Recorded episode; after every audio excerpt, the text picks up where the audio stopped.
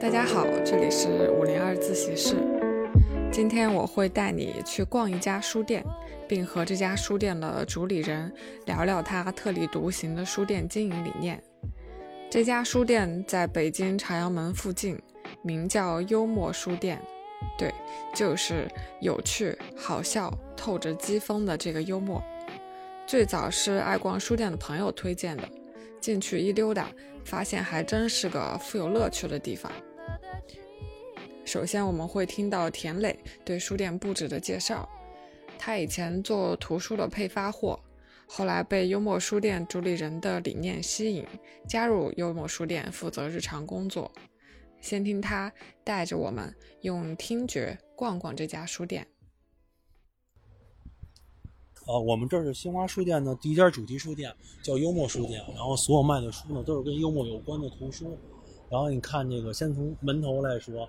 呃，绿色为主，然后慢慢渐变色到里头，然后就跟牛油果那种颜色似的。然后它这个有几个寓意啊，绿色呢，在国外很多传统的书店是非常源远流长的，他们的主调色都是绿色，所以当时我们选书店的颜色就是选的绿色。嗯。然后呢，还有一个什么，就是大家看见绿色，有可能就第一时间想到邮局，就很像邮局的外头。然后呢，这个是。什么呀？邮局是给大家传递书信，传递一些亲人之间的信息。然后我们呢，就是绿色是传递快乐啊，给大家传递快乐。这牌商店只有你们一家是绿色这个招牌。对，所以当时是这么设计的。好，包括像这块儿，我们还有挂牌儿。中国喜剧美学研究所实践基地。啊，对，就是很多就是就跟幽默有关的一些，然后我们哪都是现在挂在这块儿。然后一些就是加盟啊，包括它里头一些不是加盟，就是一些往里头。给我们添一些幽默元素的啊，就是我们领导说的话，叫幽默就是一个我们这是一个篮子，跟它所有有关的元素的形式全都往里装，就所有好玩的。然后挺多元素的，我看到还有漫画呀。对对对，然后那个进里头可以看一下，就是一进门就是先进门，这有一个阅读区啊，阅读区这块就是我们现在就是在改进，之前是一个孩子的阅读区，然后现在暑期过了，孩子们都是上学了。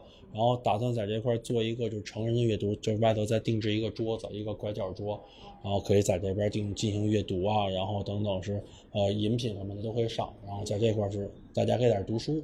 然后再往里呢，这是这个空间叫我们的就是图书区域，图书区域分几块儿，然后像那个现在墙上一进门左手边这一块，全都是 咱们国内作者的幽默类的图书，做了一个整合，然后是现在选择这个区域了。然后呢，底下这个叫下面这个桌子，啊，从这个桌子到旁边那个小架子这一块啊，全都是跟就是有趣的图书，就是不一定非得看着特别幽默，就看有一些有意思的。对，好玩。王小波全集这个是收了，他应该是全十集，但是只有九跟十是说的一些讽刺幽默、一些好玩的东西。当然，对我们只拿了这两本书，然后包括像那个当时我们领导推荐一本，就这本书非常好，叫李娟写的。啊，他是呃，写新疆的吗？对，你也听过吧？他是我们领导推崇非常高，说是他认为是在就是中国啊，就是写幽默散文类最好的，没有之一的女性作家。那她那幽默是轻幽默。特别优美的，对，非常好。因为她讲话说是，我们理解说她本身是一个裁缝，常年跟着游牧民族生活颠沛流离，居无定所，应该写的东西会阴暗。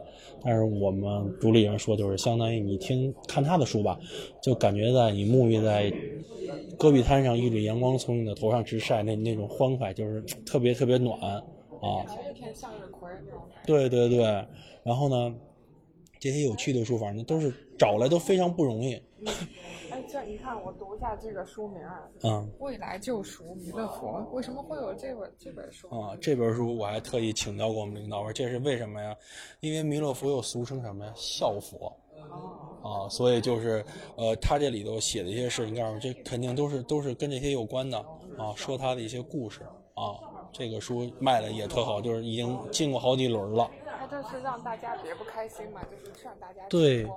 呃，也不是 解脱，就是是要看把事情看开一些，很多东西就不要去钻牛角尖或者这这种，就包括开一家书店最早的就是寓意，我们也聊过，然后说为什么我来到这块也是寓意，就是感动到我了，就是说现在年轻人啊，就压力会比较大，这个书店其实是针对年轻人会多一些，啊，压力会比较大，大的情况下怎么办？就没有地方去发泄跟疏解，啊，OK，然后我现在去做这么一个书店，里头把好玩的元素，刚才我跟你说了图。图书是一部分，包括像里头我们这块后期会做相声、脱口秀，然后然后幽默口才的培训或者一些即兴表演啊，都会在里头这块做。还会有相声啊？对，就是小型的现场，你看这里头面积不大，然后一会儿等到里头，我大概再给你说说说什么情况，好吧？你们知道以后还会办这种活动，线下的活动？对线下的活动，然后就是到时候我们推公众号，然后以会员的形式去去这么参加，可以参与过来。然后紧跟着对面这面就是国外作者的幽默图书，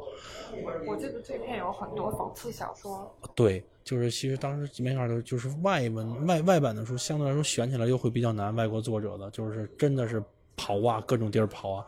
就是这个书店最早刚开始的第一批的书的基底，我们的书选书是从我们领导家他看过的幽默类的书是七百多种，我一本一本扒图下来的，然后去找网上，然后找完了以后，因为我们是新华书店嘛，从新华书店这块进的书。就是在新华书店现在还在售，可以买到的，对，可以买到的书，店里有的只有七十多种，十分之一啊。然后后来呢，那没办法，然后又去现在拿就新华书店去联系出版社，就你们就就我这些书单里书，你能给我调到什么呀？然后查一百一十三种，记得非常清楚，只有一百一十三种。现在我店里的品大概有七八百种吧，然后后期的都是从朋友的店、朋友家、朋友的库房，就反正各种地方淘。那新华书店的体制已经这么灵活了吗？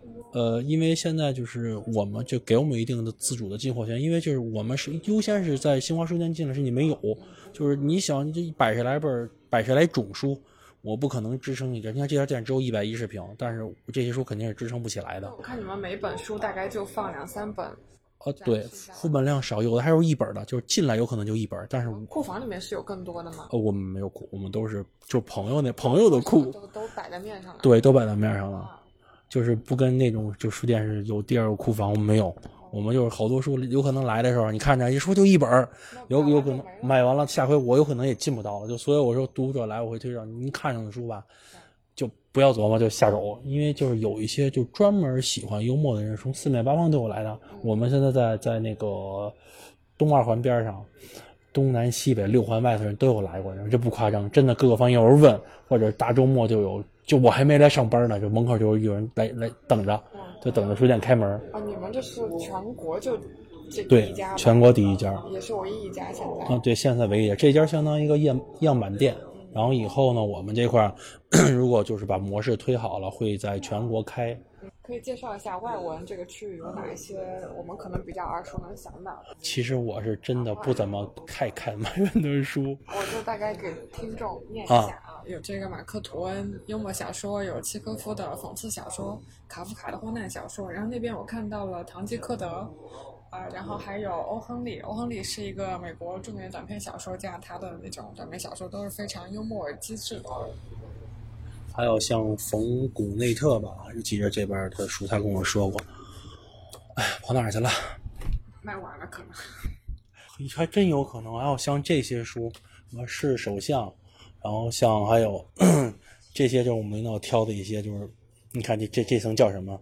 本层为滞销幽默图书，就是其实里头有很多东西就意义很深，就是很很好读，但是封面或者说是怎么说，就是认可度并不是，就不是说认可度，就对门槛相当高，高度高。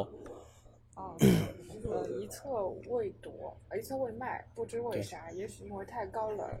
呃，它在这一层就是有些书的格子里会贴那个你们自己店的经营者自己补充的一个，对有主理人注释是吗？主理人加的对，因为有些人就是不太喜欢看里头的书目，就是他就是觉得有意思的写会写给写一些大家推荐啊，对，可以看一下很简单的一些东西，然后几句话有可能就代表出来一些东西。然后同样的这边我们也做了一个像幽默大师的人物传记，这个专家全都是跟他们有关的，你像比较我们卓别林、黄沾，然后是还有像马季啊，然后包括像 李立群啊，这些都是非常有意思的书，就是他们一些人物传记、生平啊，说一些他生平有趣的事情。这个架子呢，是现在咱这边是可以学习幽默的图书，啊，然后把它做了一个整合，做了一个架子。因为人家老有有人说，像一些这个这个幽默呀，是是天生与生俱来的呀。但是其实可以通过一些方法或技巧，让自己变得有趣。就是你想变成有趣的人，其实是有一定途径的，并不是说就没有方法啊。我们。脱口秀这么火，会有很多学脱口秀的人来你们这儿找书啊？有脱口秀，然后就这边幽默幽默小区啊什么的，就是这边零六对零六年他们就在做，然后也就是我们刚开店好像两周左右，他们就来过这边，然后去看，然后是看都是幽默的东西，然后大家都是一家子，然后也互相加了联系方式，说后期有可能一有一些合作的机会啊，合作的方式。像这面墙上有。呃，一面墙的扇子。对，这个扇子是我们因为是新华书店嘛，这个扇子出自中国书店，也是新华书店下边的。啊，这些呢扇子的字体，对文创是字体出自哪儿？出自《珍稀古籍·蒙文钦鉴》。就是我一跟读者介绍，我说当时您这扇子拿走了，这这以前的皇上读的奏折，还有他们读的卷宗，就是这个字体啊，可以看一下，正面是汉文，它背面是满文。哦，洒金的扇面然后这个在家装饰或者用都非常非常好看。啊，这个很有北京特色。对对对，非常有意思。然后说相声也会手里一般拿把伞。哦，对，可以拿一把，然后摇着勺啊，敲着手啊，非常有意思。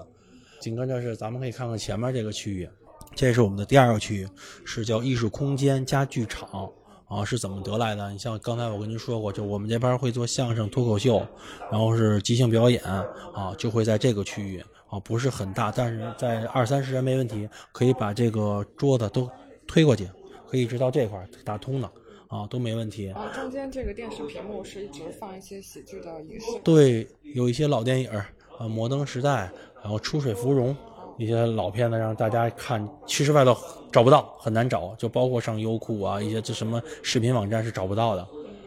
然后还有您可以看看，就现在我说的。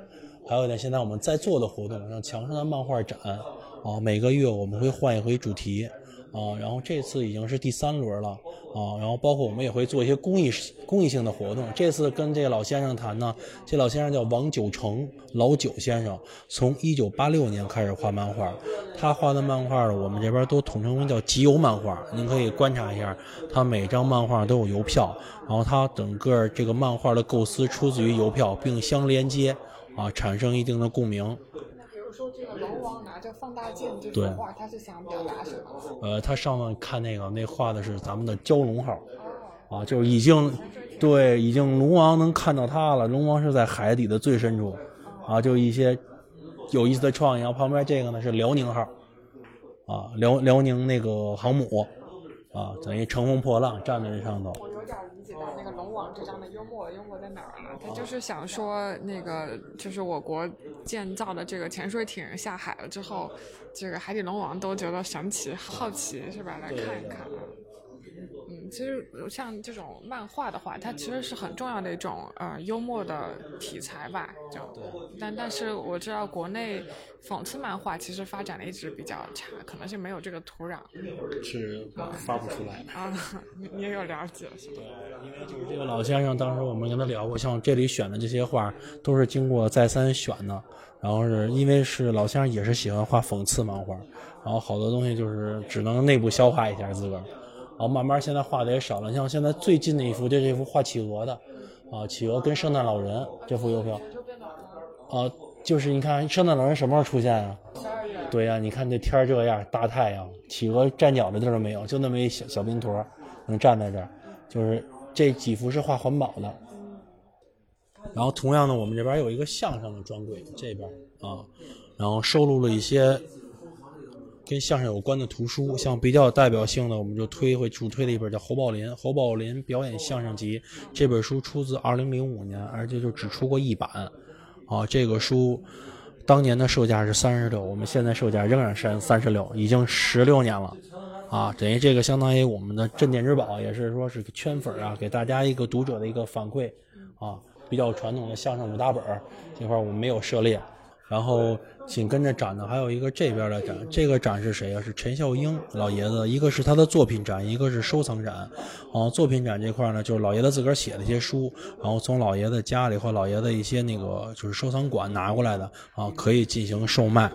啊，像这种，这个写着中央电视台周末喜相逢栏目组是当时这个栏目的一些剧本吗？对，这个老爷子是这样，给大家介绍一下，他是咱们中国喜剧美学学科的创始人，喜剧世界杂志的创办人，没有之一，就是他创办的。还有以前刚才您说到那个中央电视台那个周末喜相逢，以前是这个老爷子做的节目。啊，所以非常厉害。现在已经这老爷子七十九八十了。你有看过这个节目吗？呃，我我我我也没有印象，但是肯定知道，就是因为嗨，咱那会儿学习比较比较紧，没工夫看电视。对，没有得卖，这些就只有在这儿。十八块。对，十八块，也是十八块。就唯一一本售价不一样的是这本书，叫《一位被遗忘的天才》。啊，左青科的幽默这本书售价实在是太对不起老人家了，两块两毛五。啊，这是哪一年的书？这个应该是九几年的吧？这个是九一九八八。八八年呢？一九八八年第一版。啊，这书页都有点泛黄了，看着就像想收藏的那种书。对。两块两毛五。现在我们是十块，十块得对得起老人家。也是，十块也是挺划算的。对，现在很多一些就是脱口秀，包括相声一些就是研究幽默的人会到这儿来买，就到这儿来真的是来选书啊，等于我们给他做了一个大的筛选。然后还有相对应这边，这是他的作品展，然后这边还有一个他的那个收藏展啊，收藏展这块等于就是老爷子就是搞研究那会儿所有的书，他这个书已经捐到图书馆了。还有像老先生写的那个。喜剧世界包括杂志，我们从六月份开始的嘛，六月份开的店，六七八九都有。里头里头再看一下，啊，里头这屋子是我们就是新做出来的一间，就是全都跟漫画有关的图书，好，包括一些展，像墙上的我们自己做的一些书房画，啊，例如好兵帅克是一九三零年版捷克的漫画做出来的人物。啊，同样的有画跟帆布袋这块也有，然后这个《父与子》呢是一九五五年香港版的。对对对，然后呢还有像作印图，这比较意境比较好的，也是从画里抠出来。这个做工还是拿宣纸做的，就是先做完然后直接是贴上去的。啊，对对对，工艺品。然后像外国的凡尔纳的作品，啊，也是挑了一些有意思的，可以摆在家里的书房。嗯，还有我们自个儿做的一这什么颜真卿。就是颜真卿多宝塔里抠出来的字，就从碑帖里做的拓印，拓印出来，结合现在人的一些思呃思想想法，把字体重新组合，一念合掌哦，做的是这些东西。就是“合掌”这两个字是从他的字帖里摘出来，摘出字，然后重新做的组合。然后这边有吗？墙上挂的。然后现在袋儿已经卖没了啊。还有像这个呢，是我们说那个画家的展，这是第二轮的展。对，一位叫南波的老师，他以前是做媒体的。媒体人，然后他会经常采访一些名家跟大家，然后采访以后呢，他又喜欢艺术这一块他会就是嗯，怎么说呀？人家那边画画跟人学，然后像有捏个陶罐的，他也过去给人捏个陶罐烧一下。然后我们说就是现在这老老师现在把这个画学出来了啊，画的非常不错，然后集众家之所长，因为他得到很多名家的指点啊。现在呢，他已经退休了啊，不做媒体行业了，现在呢，长期定居在云南大理。然后在那边搞创作，他的画在大理那边卖的特别好啊。然后我们也有幸认识他，然后把画就是第二次的画展拿到了他的画，然后并在这做了展示。哦，这画其实也也挺好玩的。当时说的没什么经验嘛，挂在外头的时候一幅没卖，然后搁在屋里头以后搁上标签以后就一直老卖着。卖了多少了？呃，大概卖了得有一二三，得得得得有个六七幅。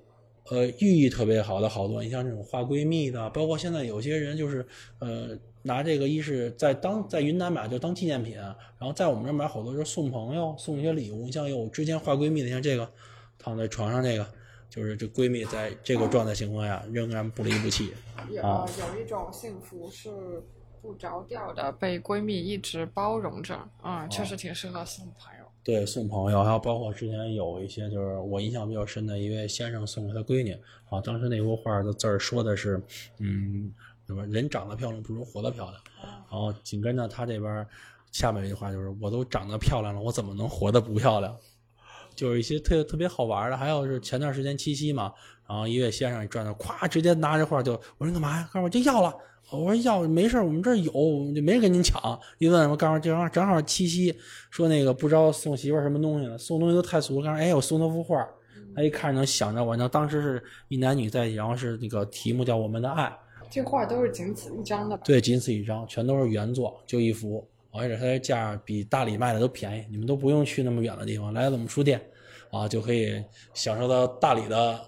风情，然后这些剩下都是跟一些漫画有关的图书，整个都在屋里头，包括像很早之前那种这种民民国时间那种老海报，啊，就是这种特别有年代感的，就是反正我我都是第一次见过。以上就是一百多平米幽默书店各个角落的样貌。这是中秋节第二天，正好碰到幽默书店的主理人启航，他们刚参加完北京书市的活动。在店里整理新上的漫画，启航谈了谈他作为一个文化商人给幽默生意搭的框架。原本做书店只是其中的一小步，没想到却带来了源源不断的意外收获。就是其实我我觉得书店只是我的一方面吧，就是我我一直以来我是要做那种呃，我干的事都是那种语不惊人死不休的。我是我是最早，可能是算最早的，比最早稍微晚个两三年，就我是做摇滚乐的。哇，呃，看不出来啊？真的，我看不出来。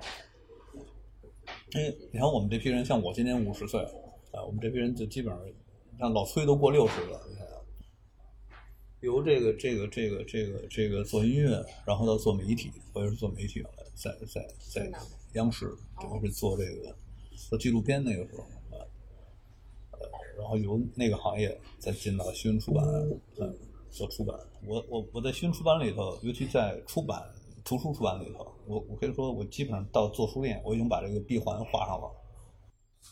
啊，做这书店想法就是，呃，我是一个特别喜欢这种，我觉得我是我是希望生活中充满欢笑的一个人。我觉得我不希望这个生活过得特别沉沉闷闷的，而且我特希望就是说，除了我自己欢乐，我也能够带给这个大家欢乐。所以在七八年前，在七八年前的时候啊，七八年前的时候呢，就是有有就开始琢磨幽默这个这个这个领域，嗯，我觉得能在里边做点什么事儿。最初的想法呢是想做幽默素质的培训，呃，因为我觉得呃国人的那个幽默素质，呃，放眼可能因为文化的关系啊，就放眼世界，我们可能是最正襟危坐的一个一个一个一个民族啊。呃，但是呢，随着社会在发展，随着我们，包括中国经济现在已经这种突飞猛进，中国已经走到了世界舞台的中央的时候，我们再去跟别人去交往的时候，我们会发现，如果对方是在开玩笑，或者在幽默，在，而我们还是在正襟危坐、不苟言笑，我觉得在某些方面这种沟通交流上，其实也是不方便的。其实我觉得要自信了才会有幽默。呃，你可以说自信，因为您说的那是其中一个方一个方面，就是人只有自信了，他才能自嘲，由自嘲而来的幽默，那是自己的这种幽默。但是很多时候，那幽默它并不一定说是你要自嘲才能产生幽默，自嘲只是产生幽默的其中一个方面啊。那比如说，有的时候你去看到一种，你比如说，就像这些漫画家他画的一些漫画，这些漫画他是发发现社会现象，然后对社会上一些不良的现象，他去给予嘲讽。那这种给予嘲讽的时候，您觉得他会建立在自己的自信上吗？他并不是，对吗？哎，那是建立在他自己一个观察力上。我觉得啊，是这样。所以呃，就是就是我我我在琢磨这个事儿的时候，哎，然后初期是琢磨怎么去做一个提升幽默力的这么一个培训啊。由这个开始，我开始自己收集很多资料。呃，我到现在就到这个书店建之前，我要把这个书店整个书填满。我就把我自己家里的书拢了一拢，然后，然后给他们拍了 N 多张照片，让他们去给我找这个书。结果，你家书也不少吧？我家里，我家里光是幽默方面的书，就是这几年收集下来，差不多七百多种啊。然后让他们来，他们就是等于按我那些照片，把那个这个书目捋出来了。捋出来之后一看，当时在就是今年年初啊，在北京市场上能找到的也就二百多种，呃，三分之一。因为我那有有一些是老书。现在图书更新速度比较快嘛，呃，有老书，那怎么办？说没办法，那只能我再铺出去，我再去一些，比如说这个二手书市场啊，包包括图书尾货仓库啊，我再去找一些老的这种书啊，把它给收集在啊，把它给收集在这个这个我的书店里头啊。但即便这样的话，那，现在那个数量好像也也，我估计也只能说贴近接近我接近我的这个这个我家里藏书的那个量，就是幽默图书类的量啊。然后当时我架构了一挺大的一个幽默产业，呃，因为毕竟我是做文化，我我是文化商人，是吧？我 我要肯定要是从商业角度去考虑幽默这个事怎么变现的时候，呃，当时包括那幽默书店就会就会有这个想法，包括幽默的商店啊，包括幽默 IP 的运营啊，包括甚至有一个幽默主题乐园的这么一个架构啊，就是我是整个一套东西架构出来了。架构出来之后呢，就是慢慢开始往前推、往前走。嗯，毕竟我有我自己的本职工作啊，那我的本职工作跟这个呢还有一定的差距，还有一定距离。新华书店任职吗？我不是，我是在北京发行集团下边的一个公司啊。这个公司，这个书店是我这个公司下边的一个部门管的书店。新华书店是我的兄弟单位。嗯，我们这个公司叫新华文化公司。您可以想，就是新华文化，就是现在是越名字越简单的越不能越难越难批嘛。然后我这公司实际上是二零零六年就就是是注册的一个公司。那我直接从我出版社的管理工作，然后我来做这么一个事儿，它肯定是需要一个循序渐进的过程。那我就慢慢一步步走呗，看能走到哪儿算哪儿啊。呃，那比如说我尝试先是做。幽默的培训、素质培训，然后发现不是那么简单的。然后呢，想做幽默这种 IP 的运营，那我首先要把这个 IP 东西拿到手里头啊。然后 这个媒体上把那个演员的一些天价呃那种那种阴阳合同开始曝光，阴阳合同一曝光，很多影视公司全都全都注销了啊。一注销之后，那我觉得下一步我即便把 IP 做起来的话，我那 IP 的那个销售终端也就会就会受影响，所以我把那块儿也停。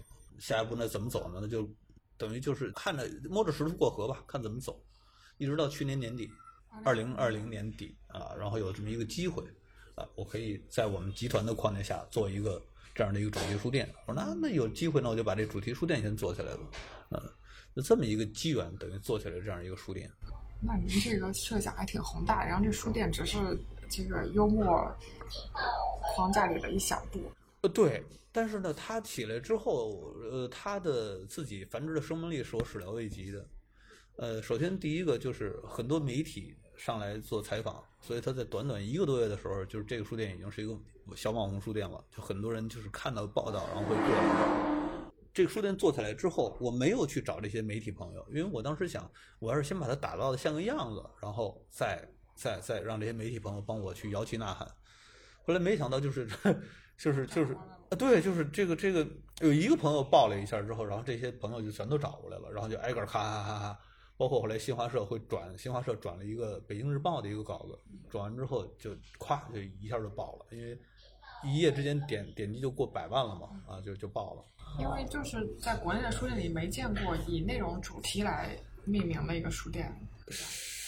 呃，对，但是其实在国外并不。并不少见，可是呢，但是在我我当时做这个书店的时候，肯定查资料嘛，查资料就去年年底的时候查，呃，国内肯定是没有，然后让他们英文好的、日文好的去在这个这个国际互联网上去查，也没有查到国外有相应的。但是你要他用西班牙，他西班牙要建这么一个东西，那西班牙文我们没查过，不知道啊。而且我逛了一下，觉得您对这个幽默的定义。就涵盖了几个方面吧，嗯，就普通的笑话类的、幽默的那些书是一个，讽刺类的也是一种，针砭时弊的这种也是。然后有有小说，有这个教你怎么幽默的，然后还有漫画，形式特别多样。你有大概给自己几个词儿吗？就是哪些书会纳入到这个书店里面？嗯，其实呃，其实是这样。刚才您之所以把讽刺啊、什么笑话这个就单独提出来，是可能就是因为之前您对幽默这个题啊，您您可能接触不太多啊。实际上，比如说《人民日报》下边有一个报纸叫《讽刺与幽默》，就是讽刺与幽默，它永远是孪生兄弟，它一直是在一起的啊。呃，所以就是您在幽默书店看到讽刺方面的书，包括看到笑话方面的书，包括看到脱口秀方面的书，那是特别正常的事儿。那就是实际上您可以想象，幽默它是一个，我老形容幽默是一个什么呢？幽默是一个框，你把幽默想象成一个框，所有能够带给人欢笑的，或者说带给人开心的，就像幽默书店的 slogan 叫“开心是每个人的刚需”，所有能够带给人开心的、带给人这种这种快乐的东西，我都可以把它放在这框里头。所以，嗯嗯，没没关系啊。就像我这边有一个，我不知道刚才我们同事给您介绍没有，就是有有有一类是趣书。嗯。趣书这个，他可能跟幽默没关系，但是他他读完之后，他确实能获得，就像就是这个说开心这种感觉，哇，还能这样，太有意思了。这种有趣儿，它其实也能带给人开心的一种感觉。OK，它不是幽默。那您觉得到底什么是有趣，什么是能带给人开心的东西？我觉得，呃。就像就像那谁，就像那谁说的那个艾伦老，就是幸福的家庭都是相似的，开心的东西，我觉得应该不会差太多吧。你要是让悲伤的东西可能会千差万别，但是开心的东西，我觉得基本上差不多。只不过就是什么呢？只不过可能呃，我们 get 到的点会不太一样。年轻人和年老年人 get 到的这种快乐的点会不一样。呃，有中国文化背景的和外国文化背景，外国文化背景，比如欧美文化背景和法国和欧洲文化，呃，就是呃美国文化背景和欧洲文化背景的，它点又不一样，所以它这块会有差别。但是呢，能带给人快乐的东西，我觉得它有还是有一些共通的东西。比如说我们现在看卓别林的这种喜剧啊，甭管是他的当年那种默片，还是后来就是有声片，你都会觉得哎很棒，他就是大师，对吧？这东西我觉得就是共通的呀。包括我们看巴斯特基顿，巴斯特基顿其实他最开始，呃，那个那个时候，他跟卓别林他们在美国上个世纪经济萧条的时候出现那几个人，卓别林、巴斯特基顿以及劳莱与哈代、胖手双贤星这种啊，那就是他们那时候默片的时候完全靠肢体，对吧？靠肢体语言。可是呢，我觉得如果从故事情节角度来说的话，卓别林的那个那个那种喜剧情节，他其实并没有巴斯特基顿表现的那么淋漓尽致。啊，因为巴斯特基顿在情节和肢体语言的这种结合上，我觉得结合的是最好的啊。那那个东西是什么？我觉得那个东西就是一个共性的东西。外国人看着觉得啊可乐，中国人看也觉得很可乐啊。那个我觉得不太好分，说到底到底说能够带给我们快乐的到底是什么？我理解它可能是一种就是能把生活的烦闷和沉重解构的东西。您说的太学术化了，就是我觉得就是千差万别吧。您有的时候，呃，比如说呃，这个喜剧喜剧里头曾经讲什么就是早期喜剧，像那个老鸭鸭鸭子汤那种，就马克思三兄弟那种啊，他可能这个脚底下绊下摔个跤，大家伙儿会乐。但是你看现在你喜剧片里，大家伙儿你看一个人绊绊了摔一跤，你会乐吗？你不会，对不对？但是你会或者不会。但是在当年，它曾经存在过，那那个就是一个笑点。可是，但是笑点它会随着这个这个社会的发展，它会变化的，啊，那现在那可能就千差万别了，对吧？啊，千差万别的点还是一个什么？它只要能让你快乐，让你发笑，那就 OK。你说的太好了，嗨嗨，您过奖了。呃，是事物都发展嘛，是吧？人还会发展的，嗯。你说这个幽默书店是二零二零年底，也是这一年全国都过得挺郁闷，然后突然出现一个幽默书店，也也会让它显得很特别了。呃，您说这是一个特别新的一个说法，我从来没想过。我觉得就是正好是有机缘到这儿了，就把它开起来。跟疫情，大家伙儿怎么怎么去化解疫情这个带来的这种愤懑呢？没有，没有任何关系。我觉得，我觉得就是机缘到了。把它开起来，然后想达到的确实就是就是这个 slogan 说的这个啊，开心是每个人的刚需，就希望大家伙儿进来能够排遣掉自己在社会、工作、生活压力之下积累的那些不舒服啊，那些痛苦啊，你一定要有一个口子出去，对吧？你你可以去运动，让自己出汗，那是一个口子；你可以去，你可以去看看戏，你可以去看电影。你可以听相声，都可以。那但是我觉得在幽默书店呢，首先因为它是个书店，它有书。人读书的时候，尤其读幽默的东西带来的那种快乐，和这刚才我说那些艺术门类，你看的时候感觉是完全不一样的。通常读书就是什么？我们用一个一种就是文艺理论里提到的，文学理论里提到的，就是读书是平静水面下的激流漩涡。我在读书的时候，您看我外表波澜不惊，但其实我内心可能澎汹这个汹涌澎湃。哎，那读 那种幽默类的这种读物的时候，一切是一样啊。它不是您在听相声、看囧的电影儿，呃，看这个这个这个麻花的这种戏剧。您可能当时就笑出来了啊啊，开怀大笑。但是您读书的时候，那种那种闷着乐啊，闷着乐，对，闷着乐，就躲被窝里偷偷乐的那种感觉，那是不一样的。况且呢，就是幽默书店，我们本身把幽默书店涉及的是五种商业模式。第一种商业模式就是零售，零售幽默的图书、幽默的商品啊，以及这个饮品。但是饮品这块，我们现在正在办资质，所以我们现在并没有卖饮品。我们幽默商品其实现在我们的类型也。很单一不够，我们因为没时间去搞这些东西。现在，但是那要上来之后，您可以想想，就是，呃，你作为朋友之间的馈赠，或者包括你自己买回来摆到自己家里头，你看一个东西，你觉得啊，心领神会的那种快乐，其实也是不一样的，对吗？嗯。第二就是展览，就是您看到这个漫画展，刚才我同事可能已经跟您介绍过了，我们每个月会换一位漫画家，那就是说，如果您是一个。喜欢漫画的，或者您喜欢快乐的，您这个月和下个月来，您看到的漫画是不一样的，啊，那时间长了，我觉得我会养起一批喜欢漫画的这个这个人类，对吧？而且我还要，我还特别希望是什么？我一直觉得，呃，尤其在中国的艺术品市场，国画和油画现在已经基本饱和了，但是漫画没有人做这个市场。国内一直没有漫画的土壤。哎，但是我特别想把漫画的土壤做起来，把漫画的市场做起来啊。那好，第二块就是我所谓叫做漫画的这个，就是展览啊、展销这一块啊。第三个就是演出，就是这个空间，刚才可能他也跟您描述过。呃，听会之后，我们就可以在这做演出。呃，之前有脱口秀的几个团体过来跟我联系，就在这儿做。然后呢，前一段时间又来了一个即兴的团体，他就我我我，因为即兴我之前听说过，可是没有特别深的了解。后来跟他们一了解，因为很年轻嘛，我才知道。就即兴等于把脱口秀往前推了一步啊，是更新的一种啊，能够和观众一起互动，而且互动非常互动性非常强的这种呃，能让能让大家伙快乐的一种方式。我说好啊，那我当然欢迎。等疫情防控过去了啊，就是可以大家伙可以一定程度的聚集了，我觉得就可以做这个事儿。嗯啊，那是第三种啊，第四种就是培训，也是建立在漫画基础上的，我会做。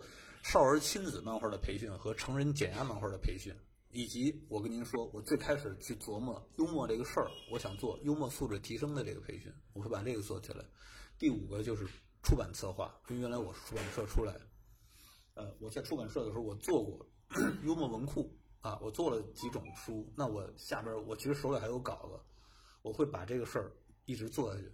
然后我只要前边那四块 能够帮我把我的流量池，哪怕我流量池只有五万个这个这个用户，那我就可以踏踏实实的出我的书，啊，所以就是五种模式，你想想，就是我不单纯是靠只是靠图书来经营来运营这个幽默书店，嗯，它是其实是有比较大的一个想法的，而且呃，就是为什么刚才我说就是始料未及，就是呃。开了一个多礼拜，这个书店运试运营刚一个多礼拜的时候，就有人过来跟我谈，当然也是朋友认识的，看到了媒体报道，然后过来看这个店，然后跟我聊天儿，特别正式的跟我说我要投资，然后从两个礼拜、三个礼拜左右，就有认识的人和不认识的，不认识的居多，过来跟我谈加盟。嗯嗯。那所以下一步就是我现在在跑模式嘛，用这么一个小的一百来米的书店在跑模式，我把模式跑通了以后，我会去复制。嗯。因为像刚才跟您讲的这些的话，就是它其实是一个，您可以把它想象成是一个文化的综合体，可大可小的文化综合体。您想我这这现在一百多米，你要给我一更大的，我觉得比如说给我一五六百米的，我我说实话我不知道怎么玩儿。但你要给我一个三四百米的，现在我我在我脑子里头把我现在这一百米的扩充到三四百米，我能够把它撑起来没有问题，而且做成一个文化综合体，就像刚才说的。既有呃幽默图书商品，然后饮品，然后呃展览，呃演出是吧？培训我可以填满。那您这个要是在北京的四九城，我再建五六个，我觉得这个从以北京的人流量来说是没有问题的。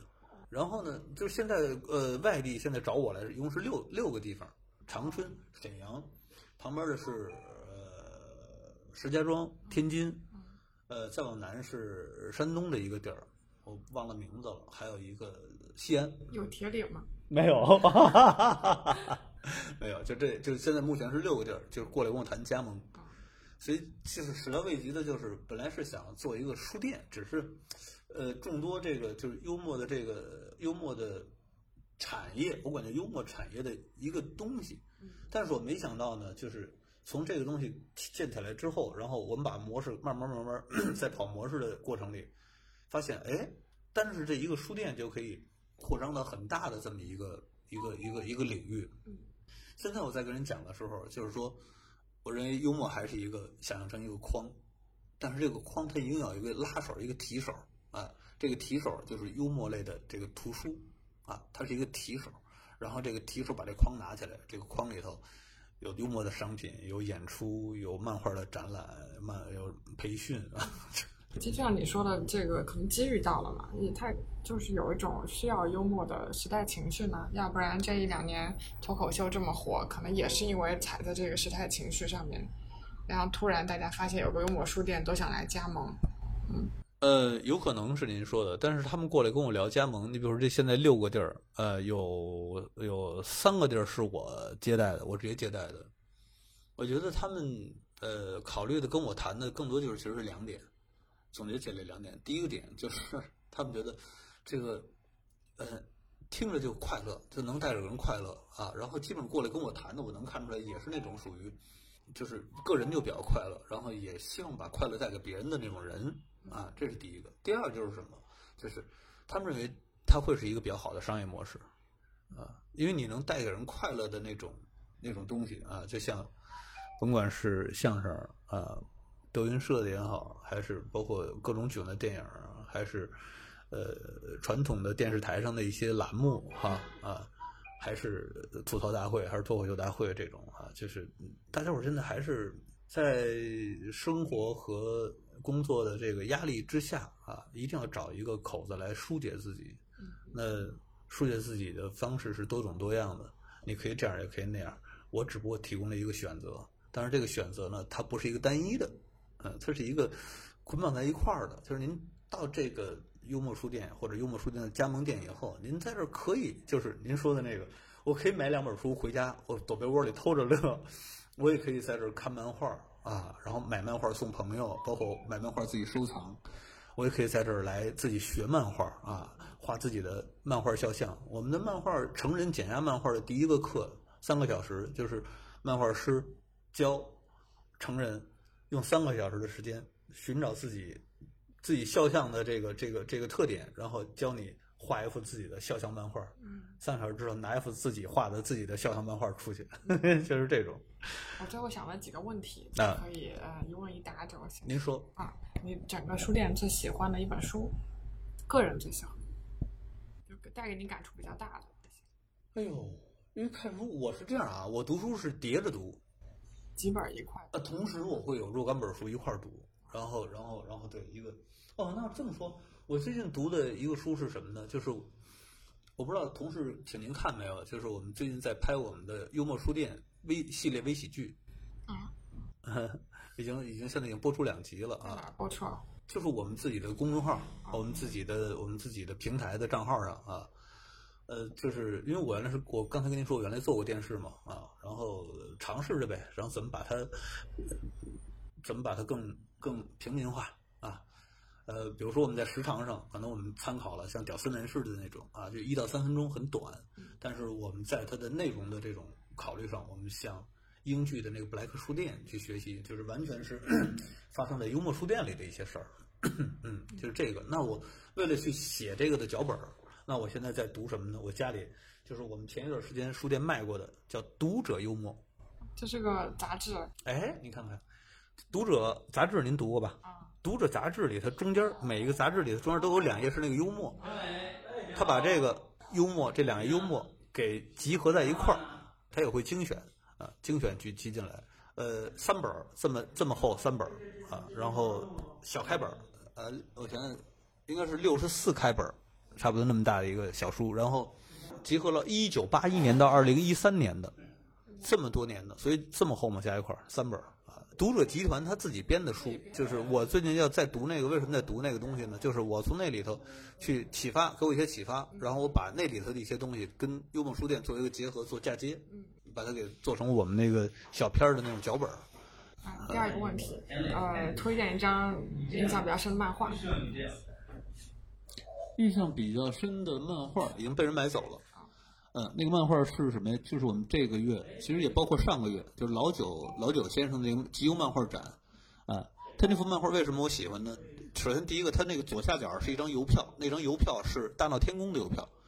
呃，就是那个我们特别熟悉的孙悟空那个形象，嗯，扬手指着天上啊，然后就是那种，然后他在他把那个，然后他把那个孙悟空这张邮票放在左下角了，右上角呢画了几座山，山上呢全是什么呀？比如说七天大神，什么什么什么什么呃，齐天大什么，反正就是你一看就是全是山寨的。啊，他用这种他用这种东西来，我觉得来讽刺那些山寨的人吧。第三个问题，你觉得这书店有什么地方体现摇滚精神了？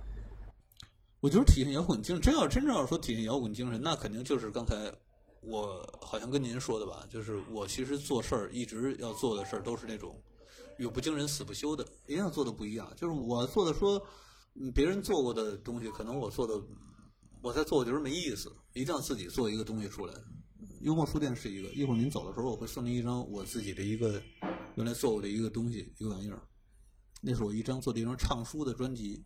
我后来发现，整理我原来过去的创作的那个时候那个笔记，发现，呃，当年我写歌可能百分之七八十啊，百分之七八十都是读完了书以后写的，啊，那就是别人读完书以后，可能用这个这个书评啊、书画啊、读后感啊这些文字来表现。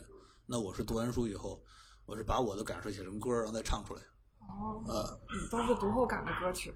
呃，对，但是读后感，对，但是它，但是它不是那种简单的说，就是就是，不是白描。比如说读后感，我读一齐天大圣，然后写孙悟空如何如何啊，或者是白龙马偷朝西什么的，后面跟唐三藏跟仨徒弟，肯定不会写那种白描式的东西。啊，不是那种，对对对。最后一个问题，嗯，就是你最近遇到的在书店里觉得有意思的人或事。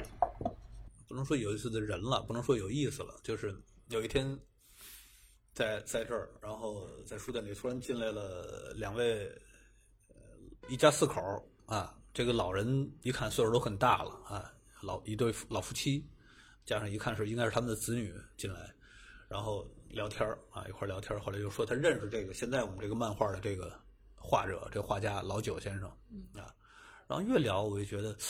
这老先生应该有来头。后来我就问我说：“请请教您，您尊姓大名啊？”老先生让我看了一眼他的一个粘在他一个小本本上的一个他的名片。我一看啊，何军华先生，就是在漫画界里头应该算是挺厉害的了。然后我说：“哇，我说您高寿了？”他说：“我九十一岁。”啊，我说：“那是不是您现在应该是算是这个漫画界最大的了？”他说：“不是，李斌生九十六岁。”他说：“但是除了他们，因为漫画界的三老都已经走了嘛，都已经故去了。”丁松、华君武，还有这个这个丁松、华君武，还有方成先生。丁松是画那个，就是呃，他比较配配书画的就是《四世同堂》，就是经常会有这种惊喜出现啊。包括还有一次，呃呃，中国我认为一直认为中国最好的幽默小说作家叫老马啊，老马先生，原来在某高校是某高校的副校长。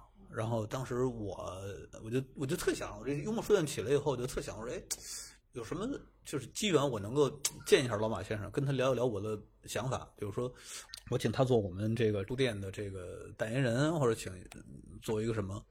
结果呢，我找朋友去高校去问，说他已经不在那个高校了，他去另外一个高校去做党组织的负责人了。相对来说，就是那个高校的一把手了，已经是。我一看，哟，我说这个事儿肯定办不到了。结果不请自来了。结果没想到有一天 来了一位先生。